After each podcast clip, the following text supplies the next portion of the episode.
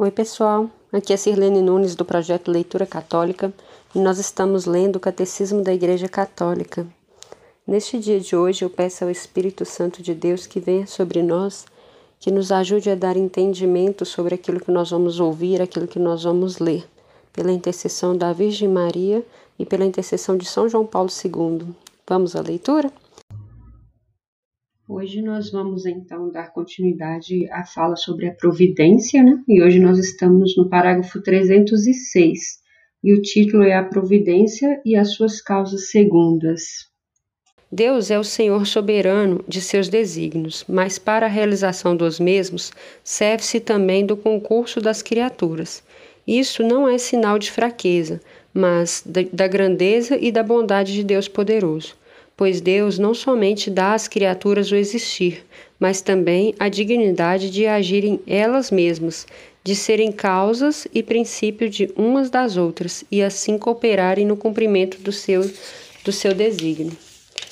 Aos homens, Deus concede até de poderem participar livremente de sua providência, confiando-lhes a responsabilidade de submeter a terra e de dominá-la. Deus concede assim aos homens serem causas inteligentes e livres para completar a obra da criação, aperfeiçoar sua harmonia para o bem deles e para os seus próximos. Cooperadores muitas vezes inconscientes da vontade divina, os homens podem entrar deliberadamente no plano divino, por suas ações, por suas orações, mas também por seu sofrimento. Tornaram-se então plenamente cooperadores de Deus e do seu reino. Eis uma verdade inseparável da fé em Deus Criador. Deus age em todo o agir de suas criaturas, e é por causa primeira que opera nas causas segundas e por meio delas, pois é Deus quem opera em vós o querer e o operar segundo a sua vontade. Filipenses 2:13.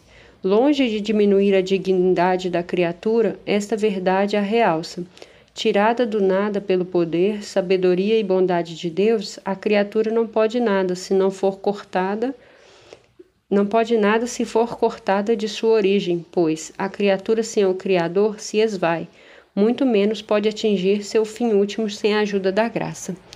Aqui, pessoal, é, vale a pena um comentário antes de a gente passar para o próximo subtítulo. É, Está dizendo assim, entre outras coisas, né, que, que nós não somos nada sem Deus, né? Deus é o Todo-Poderoso, é, nós é que precisamos de Deus, né? Então, é, nós somos livres, nós temos lá desde a criação o livre-arbítrio, né? E nós podemos é, decidir sobre as nossas ações, sim. Deus não interfere sobre o que nós queremos fazer.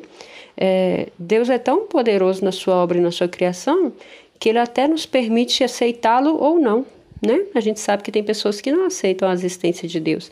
Então, até isso Deus permite. Só que é como eu já disse antes, né? Tudo que a gente faz é uma escolha e há uma consequência, né? Então, aqui está falando isso, que a criatura sem o Criador, ela se esvai, né? Ela vai perdendo o seu sentido de, de ser e de existir. Né? Então Deus ele permite isso, mas ele nos permite participar da sua graça. E eu achei um, um trecho aqui que é essencial, né? Ele fala assim, ó, é, a gente pode participar do plano divino pelas nossas ações, pelas nossas orações e também pelo nosso sofrimento. Né? Então, quer dizer, quando a gente ora, a gente pode mudar até os planos de Deus, no sentido assim de clamar a Ele uma nova é, ação, né? uma, uma obra da sua misericórdia, por exemplo, né? sobre a nossa vida, sobre aquilo que tem acontecido no mundo, né? ao nosso redor. Então, tanto as nossas ações como as nossas orações, quanto os nossos sofrimentos, é, vamos dizer assim, atingem o coração de Deus, né? E Ele pode até, inclusive, é, mudar os seus desígnios em relação àquilo que nós estamos clamando, que nós estamos pedindo. Muito bonito esse trecho. A gente tem um novo subtítulo aqui, que é, é, é para fechar, né? É a última parte. A providência e o escândalo do mal. Se Deus, Pai Todo-Poderoso, Criador do mundo, ordenado e bom, cuida de todas as suas criaturas, por que então o mal existe? Por esta pergunta tão premente como inevitável, tão, tão dolorosa quanto misteriosa, não há uma resposta rápida. É o conjunto da fé cristã que constitui a resposta a essa pergunta. A bondade da criação, o drama do pecado, o amor paciente de Deus que se antecipa ao homem em suas alianças, pela encarnação redentora do seu Filho, pelo dom do Espírito, pelo congraçamento da Igreja, pela força dos sacramentos, pelo chamado de uma vida bem-aventurada, a qual as criaturas livres são convidadas antecipadamente a assentir, mas da qual podem, por um terrível mistério, abrir mão também antecipadamente. Não há nenhum elemento da mensagem cristã que não seja, por uma parte, uma resposta à questão do mal. Mas por que Deus não criou um mundo tão perfeito que nele não possa existir mal algum? Segundo seu poder infinito, Deus sempre poderia criar algo melhor. Todavia, em sua sabedoria e bondade infinitas, Deus quis livremente criar um mundo em estado de caminhada para a sua perfeição última. Este devir permite no desígnio de Deus, juntamente com o aparecimento de determinados seres, também o desaparecimento de outros, juntamente com o mais perfeito, também o menos imperfeito, juntamente com as construções da natureza, também as destruições. Juntamente com o bem físico, existe, portanto, o mal físico, enquanto a criação não houver atingido a sua perfeição. Profundo, né?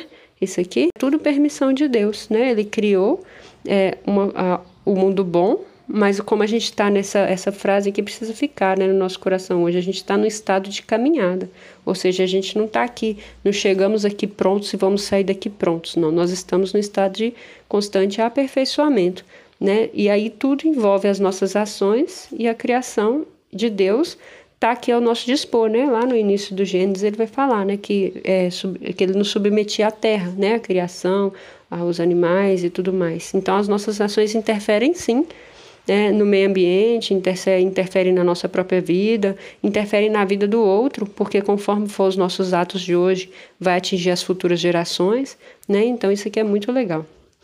Os anjos e os homens, criaturas inteligentes e livres, devem caminhar para seu destino último por opção livre e por amor preferencial. Podem, no entanto, desviar-se, e de fato pecaram, pois foi assim que o mal moral entrou no mundo, incomensuravelmente mais grave do que o mal físico. Deus não é de modo algum, nem, nem direta nem indiretamente, a causa do mal moral Todavia, permite-o, respeitando a liberdade de sua criatura, e misteriosamente sabe auferir dele um bem. Pois o Deus Todo-Poderoso pode ser soberanamente bom, nunca deixaria qualquer mal existir em, sua, em suas obras, se não fosse bastante poderoso e bom para fazer resultar um bem do próprio mal. É aquele ditado que a gente fala, né? De todo mal há um bem maior, né? Então quer dizer que mesmo que a coisa seja ruim, Deus pode tirar algo bom. Assim, com o passar do tempo, pode-se descobrir que Deus, em sua providência todo-poderoso, pode extrair um bem das consequências do mal, mesmo moral, causando por suas criaturas, causado por suas criaturas. Não fostes vós, diz José a seus irmãos, que me enviastes para cá, foi Deus. O mal que tinhais a intenção de fazer-me, o desígnio de Deus mudou em bem a fim de salvar a vida de um povo numeroso é, esse finalzinho aqui é a citação de Gênesis 45. Né? Vai contar a história de José do Egito, né? E aí ele falando que o mal que os irmãos queriam fazer para ele não era um mal, né? Foi Deus que tirou um bem maior, colocando ele lá para depois salvar a vida do seu povo. Do maior mal moral jamais cometido, a saber, a rejeição e o homicídio do Filho de Deus, causados pelos pecados de todos os homens, Deus, pela superabundância de sua graça, tirou o maior de todos os bens, a glorificação de Cristo e a nossa redenção. Com isso, porém, o mal não se conteve em um bem. Em um bem. Sabemos que, para os que amam a Deus, tudo concorre para o bem. Romanos 8, 28. O testemunho dos santos não cessa de confirmar essa verdade. Assim, Santa Catarina de Sena diz àqueles que se escandalizam e se revoltam com, os, com o que lhes acontece. Tudo procede do amor, tudo está ordenado à salvação do homem. Deus não faz nada que não seja para esta finalidade.